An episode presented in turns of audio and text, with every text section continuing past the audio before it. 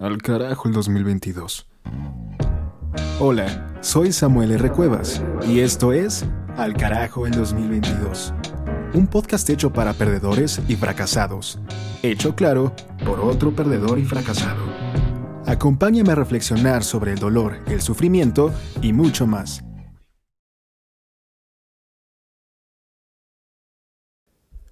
Hola y bienvenidos a este nuevo episodio de Al Carajo el 2022. Te habla Samuel R. Cuevas y en el episodio de hoy examinaremos el valor número 3. Dicho valor consiste en el fracaso. El fracaso es un paso hacia adelante. Hay que tener la disposición de descubrir tus propias fallas y errores de modo que puedan ser mejorados. Considero que no hay mayor fortuna que entrar al mundo adulto siendo un fracasado. Empezando desde el suelo, pues ese es, básicamente, el mayor temor de las personas en la vida. Pero al enfrentar situaciones como estas, las cosas solo pueden ir mejor. El fracaso en sí mismo es un concepto relativo. Podrías poseer mucho dinero y sentirte miserable, así como podrías ser pobre y muy feliz, por lo tanto, ¿para qué usar el dinero como un medio para medir la valía de una persona? Ahora te comentaré sobre la paradoja del fracaso-éxito con un breve relato. Un día, cuando Pablo Picasso ya era un hombre mayor, sentado a la mesa de un café en España, dibujaba algo en una servilleta usada. Muy despreocupado, se dedicaba a bosquejear lo que le viniera en gana en ese momento algo así como cuando los adolescentes garabateaban partes masculinas en las paredes de los baños, excepto que en este caso se trataba de Picasso, así que sus falos de sanitario eran una genialidad cubista impresionista plasmada sobre manchas de café de aquella servilleta. De cualquier modo, una mujer que estaba sentada cerca de él lo observó con admiración. Después de un rato, Picasso terminó de beber su café, arrugó la servilleta y se disponía a desecharla en su camino hacia la salida. La mujer lo detuvo. Espere, dijo.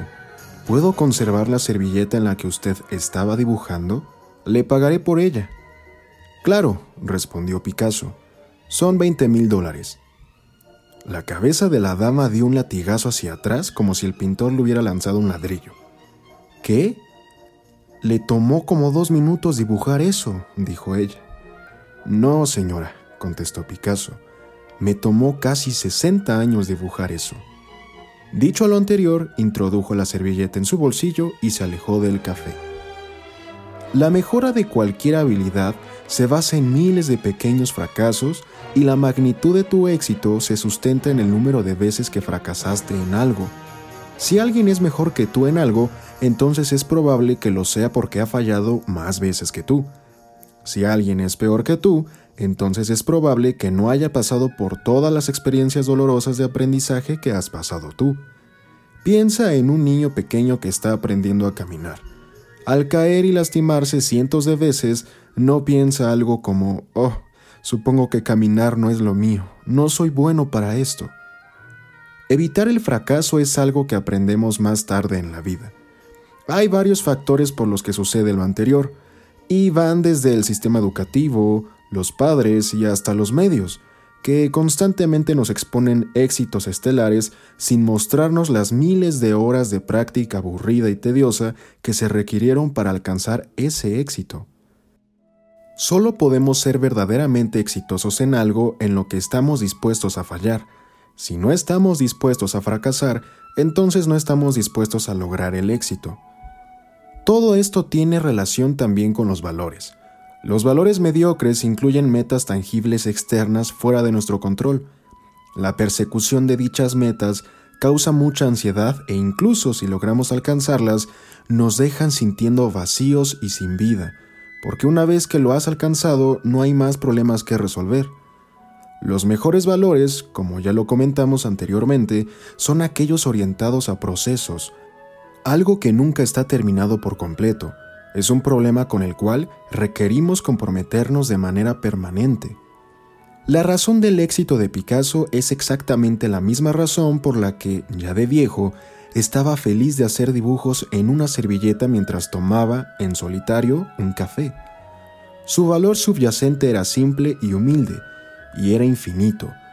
Era el simple valor de expresarse honestamente, y eso es lo que hacía que aquella servilleta fuera tan valiosa.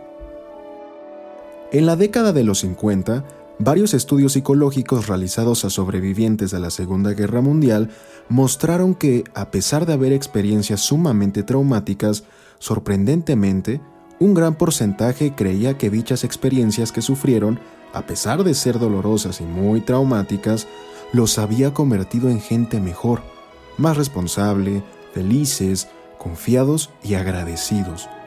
Muchos escribieron sus vidas como un antes y un después tras estos eventos, como si antes de atravesarlos hubieran sido personas desagradecidas que no apreciaban a sus seres queridos, que eran flojos, consumidos por problemas sin importancia, se creían con derecho a todo y demás.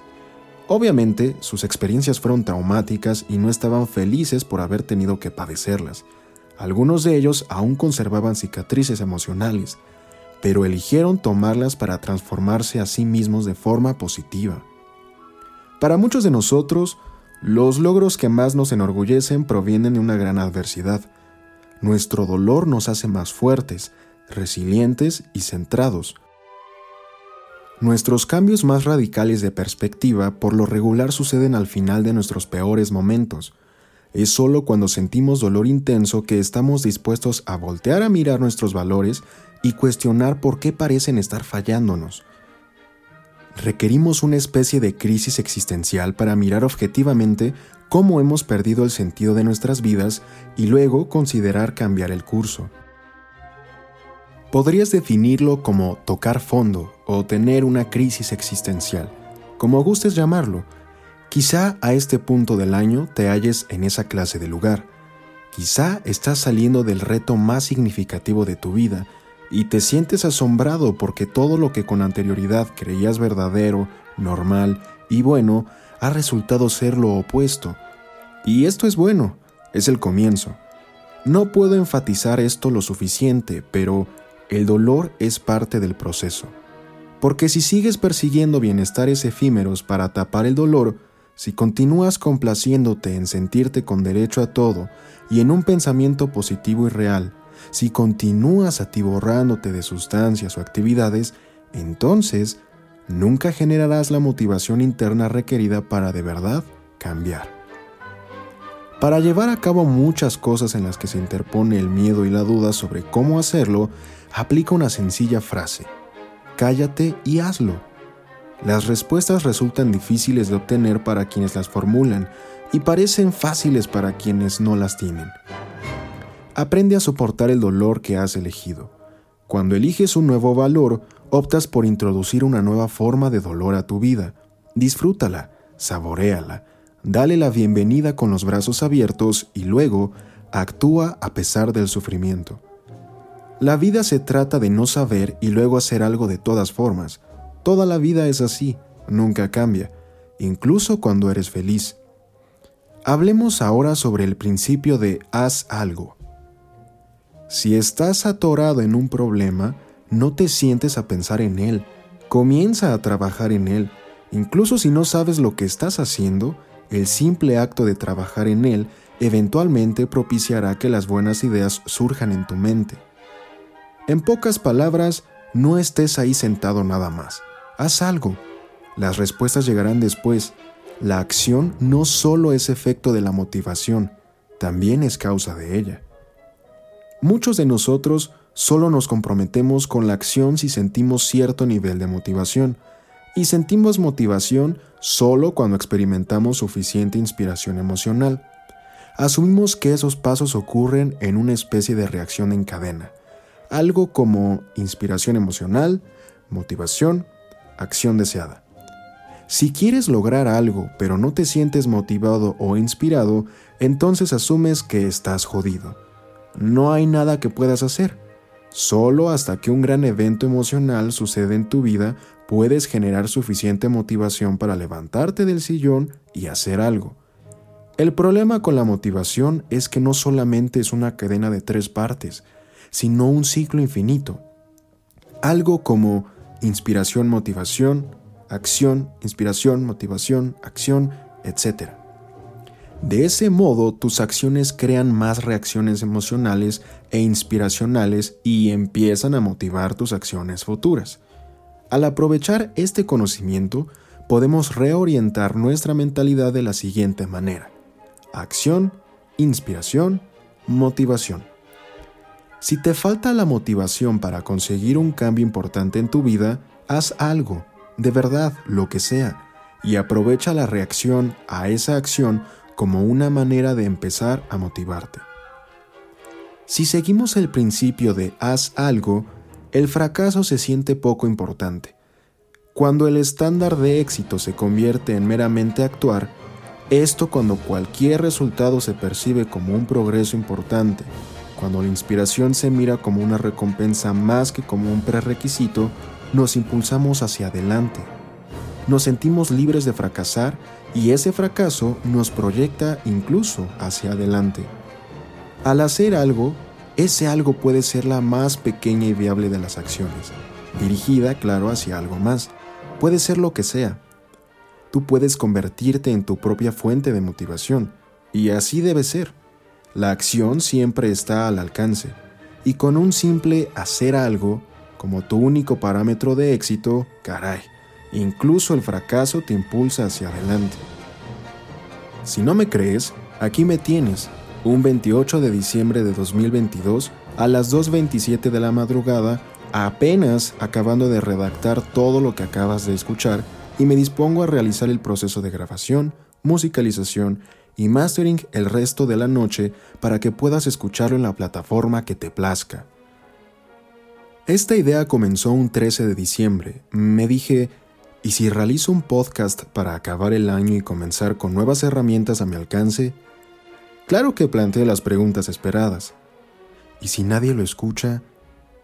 ¿Y si no genera ningún impacto en al menos una persona? ¿Y si solo perderé el tiempo? ¿Y si... y si nada? Aquí estoy, grabando la última parte de este episodio lo que se traduce como haciendo algo. Mi acción entonces genera inspiración en cuanto escribo, y con ello la motivación para que me escuches nuevamente el día de mañana antes de acabar el año.